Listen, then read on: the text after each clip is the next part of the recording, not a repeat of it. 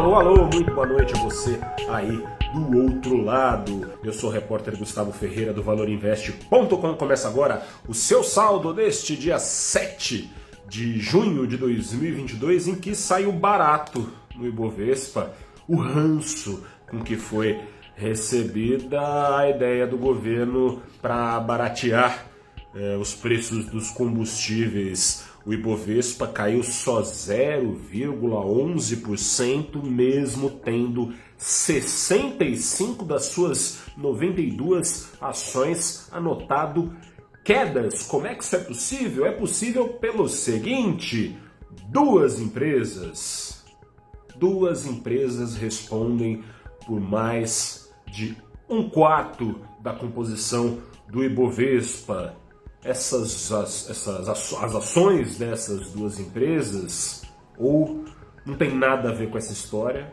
caso das ações da Vale, ou podem até se beneficiar dessa história, caso das ações da Petrobras. E as ações de Petrobras e Vale apontaram para cima, no caso da ação da Vale, de que tenha que importa para as receitas de venda com minério da Vale se o governo descuida das contas públicas. Nada ou quase nada importa muito mais se a China está reabrindo a sua economia, como está, depois de semanas a fio de lockdown.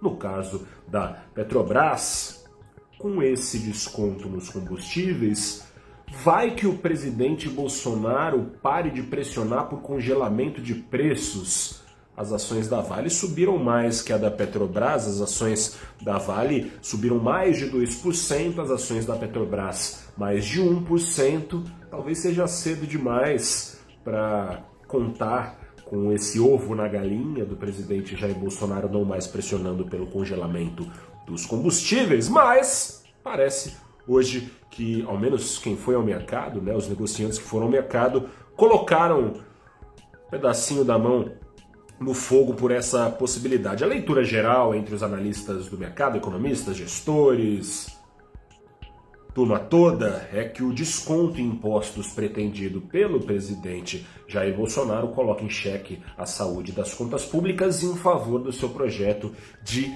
reeleição. O salto hoje do dólar é muito mais fiel a essa sensação Chegou a ser de 2,5% em boa parte do dia, sobretudo no começo das horas, desacelerou, mas ainda assim foi uma alta importante de 1,64% hoje do dólar aos R$ 4,87.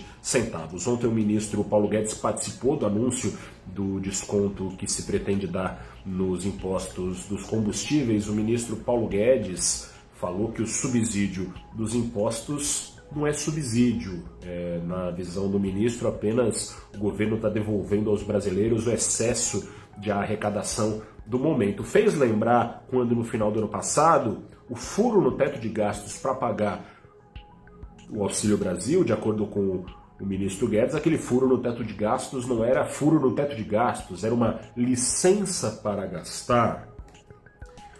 Acontece que o nome pouco importa, né? Não é com acabouço semântico que se faz uma, uma, uma situação fiscal sólida, não é com arcabouço semântico, é com arcabouço fiscal.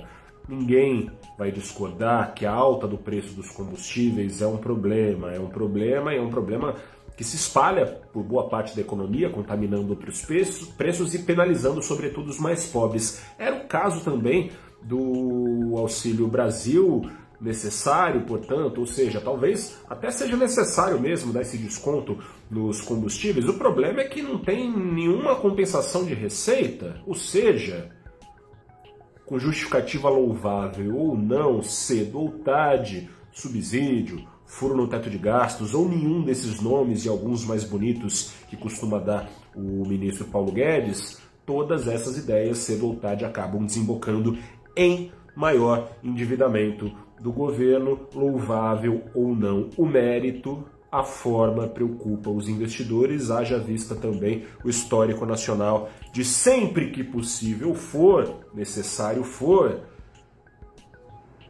o liberalismo ficar preso ao gogó diante da necessidade das eleições batendo a porta. E é a isso que o mercado reagiu nesta terça-feira com prêmios de risco em alta, juros futuros apontando para cima.